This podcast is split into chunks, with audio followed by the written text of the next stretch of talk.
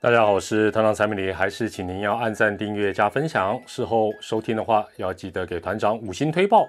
那小铃铛也记得要开启哦。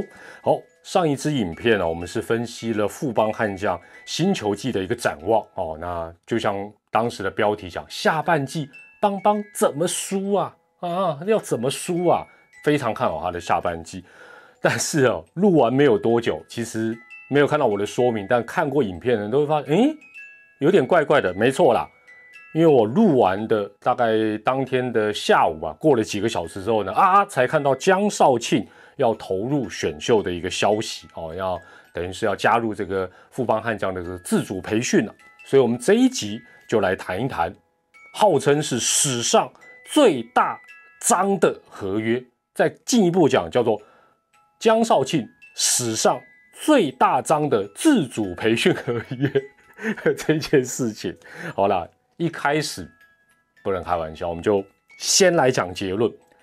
中止的规章啊，讲白了，从这件事情，其实从很多事情都发觉，当然包括这件事情在内，真的有必要从头到尾好好的做一个修订。那当然啊，如媒体报道，大家都知道，这个蔡会长上任之后呢，其实也已经开始着手进行。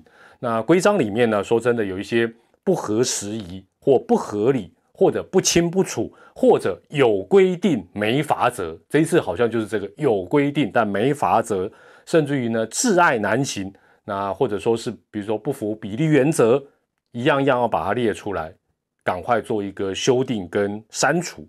哦，那这是结论就直接先讲，那就以这一次江少庆呢要加入富邦自主培训的事情，其实大家都心知肚明啊，这绝对就是江少庆要成为邦邦。季中选秀状元的序曲，这个绝对骗不了人，也绝对是事实，也绝对会发生。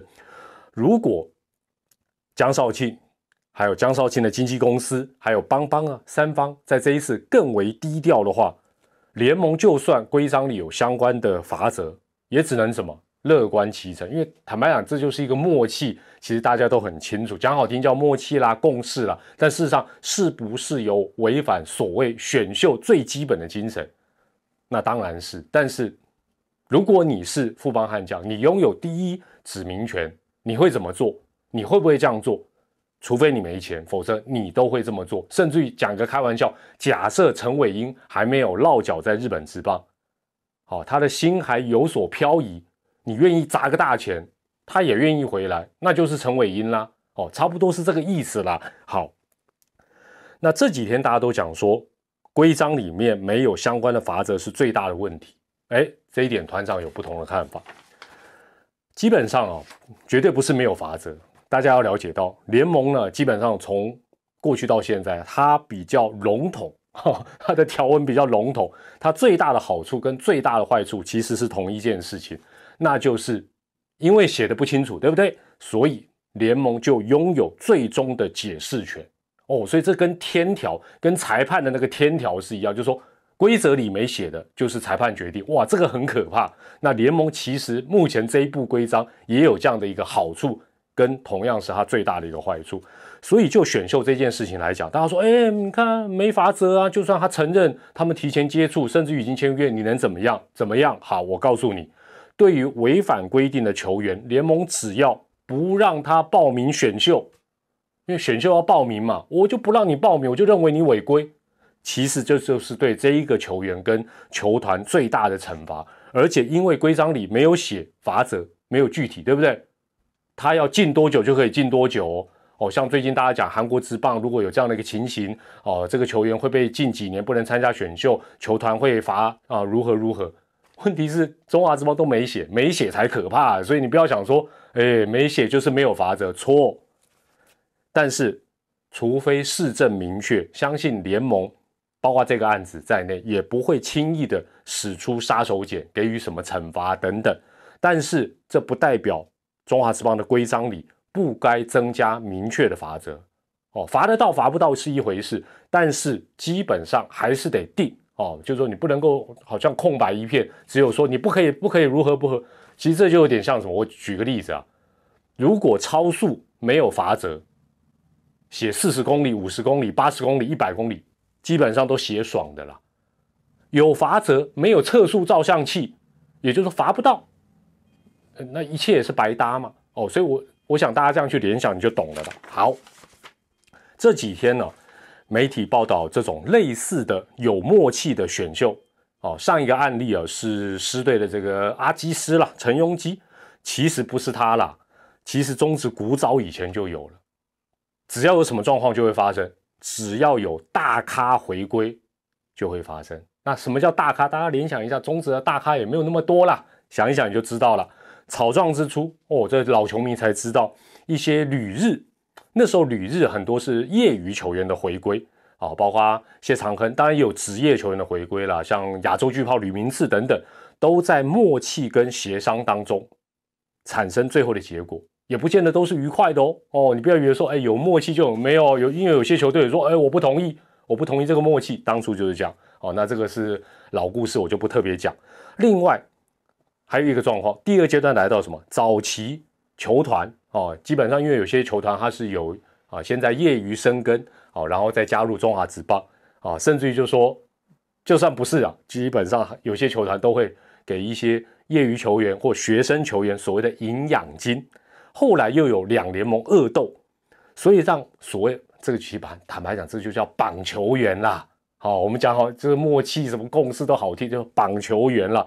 这种行为后来用一个名词叫特考，特殊的特，考试的考，特考。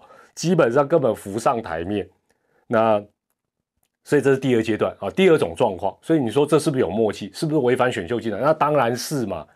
到了二零一三年呢，还有俗称的郭宏志条款的旅外杰出条员啊球员条款哦，旅外球员杰出条款。那这不是这不是都是违反选秀精神？都是啊，都是提前接触，合约都先谈好，或者甚至于都有给钱了等等都有。好，那。你说那要怎么杜绝？这样不公平啊！哦，选秀不可以这样啊！哦，不能提前接触啦，不管他是学生啦、旅外的啊，什么什么都不能。对对对，基本上如果真的要杜绝选秀前的不当游说，或甚至于绝对不能接触，最有效的方法，绝对也不是说联盟在规章里增加什么重罚条文，而是第一轮的选秀。不管是用日本职棒的方法也好，或用 NBA 的方法也好，简单来讲，我没有办法详细讲，但是你查一下就知道，就是用特定的抽签方式来决定。换句话讲，并不是你去年哦当卤主，你就一定是第一个选，就可以开始去做这些动作。如果基本上卤主不见得就是能够真正拿到签王或者是超级状元签的话，他就不会去做这些事情。他做这些事情做什么？做白宫啊？这才是最有效的方法。但是中华职棒这个方式抽签的方式来决定第一轮合不合适是一回事，但我直接讲还是讲结论，绝对不会实施，绝对不会实施，短中长期都不会实施。好，那原因是什么？这个我就不在这边多花时间了。现实面来看这个事情呢，有四点跟大家来做一个报告。第一个，大家说啊。啊，团长讲说啊，那就算有定法则也没有用，定规矩没有用。但是联盟不可能不定规范，就好像 基本上还是得要把相关该写的得写一写法则。那就算知道抓不到，不会有什么明确的市政，但可以做的当然就是把条文做一个修订，然后必须就说你有规定就要有法则嘛。哦，全责都要都要定出来，你不能说只有规定没有法则，那坦白讲好像纸老虎一样。第二点。拥有真正状元签的球队，就像今年季中，我们先不要去想那什么，突然有第六队进来，这都不用想，这马北花精了，大家不要想太多了。就像今年季中的富邦悍将，他无论财力是否雄厚，他们透过管道去接触，哦，接触也好，了解也好，游说也好，有意愿的好手，坦白讲，就像前面讲，这是人之常情。你是邦邦，你不会这样做；你是另外一支球队，你不会这样做。不可能，老实讲不可能，绝对不可能，完全是被动。除非是什么早期那种共体时间的时代，就是说啊，反正大家默契一定要抓得很死啊，然后呢，大家口袋都不愿意掏出很多钱，那那当然就被动嘛。但是现在的状况当然早就不是这样。第三，陈庸基讲的真的很好，大家不知道我们去看陈庸基发表这个，因为大家有点到他的名，他就讲了他的看法。我觉得他讲到一个关键中的关键，中华职棒的选秀办在季中，这是真的很特别的一个状况。那有好有坏了哈，这个我有有机会或许再聊。但是想一想，中职何德何能，都要这一些还有旅外实力的好手，全部都跟陈冠宇一样，全部提早就决定。哎，这几年是有疫情的助攻哦。如果没有，那当然现在美国这帮小联盟也在缩编等等。但是坦白讲，你要这些人有半年的时间赌下去，说好，我就不要去旅外发展，完全下注在这个中华职棒。但是万一没有人选呢？哎，也不是每个人实力都好到哦，或许有人高估自己的实力。另外一个被选的条件不如预期，那怎么办？你谁谁跟这些选手负责？哦，要要讨要要跟谁讨这个公道？所以我觉得陈荣基讲的这个也很合理，就是说，尤其像江少庆啊、陈冠宇哦这种比较大咖的，坦白讲，你如果没有给他一定的一个承诺，坦白讲，对他来讲，哎，他是冒险，他也不是。外国的钱赚不到哎，好，第四点，回头回头来讲，其实这个这个应该这个道理大家都懂。邦邦在内，为什么这些拥有真正状元签的球队，他要先谈约，要先谈好？答案再明显不过了嘛，那就是选完马上要用嘛，急战哎，急战力，然后谈约谈三个月，还得了？球季都结束了。好不好？所以这个也是现实。所以，我我回头来讲，就是说，这跟张晋的模式是一样。就也就是说，你是邦邦，你不会先谈好，不可能。我我我老实讲，这个不合人性，也不合常理。最后补充两件事情。第一个哈，原本大家了，包括四支另外四支球队都没有预期江少庆会回来，所以呢，哎，传出邦邦砸钱网罗江少庆，其他球队你会发觉哦，新闻你回去看。没有人生气哦，大家都拍手。为什么拍手？因为按照选秀的顺序，原本第二顺位的滋滋，另类的变成往前推一个顺位；第三顺位的爪爪也往前推一个顺位，没错吧？因为原本第一个基本上大家可能想是陈冠宇，那现在变成陈冠宇可能变第二顺位，第一顺位江少庆帮帮自己去处理了嘛。某种程度来讲，反而后面的球队，尤其是第二、第三顺位的芝芝跟爪爪，他有更好、更宽裕的选择空间。比如说，他可以选陈冠宇啦，或者是选啊吉利吉拉拱冠等等等啊，甚至哎，搞不好过过几天，呃，其他人也也也加入报名。讲更白一点，好不好？这要重点来喽。邦邦第一顺位已经谈好了嘛，对不对？差不多是这个意思啦。哦，假设他已经谈好了啦，接下轮。第二顺位的乐天出招啦！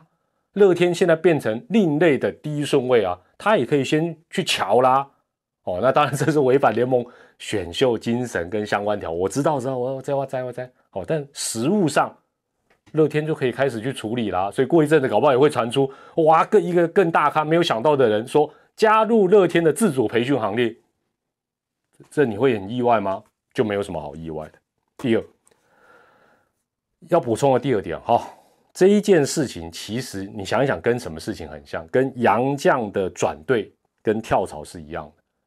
因为按照联盟的规定，哦，杨绛现在转队比较方便，但是呢，哎，他有条件哦，什么几月几号以前，原球团有优先预约权，其他球队不得提前接下。甘姆科林，他都已经要走了，表示他对于原本球队，第一个原本球队可能第一个不留他，另外就说提出的条件他有点不满。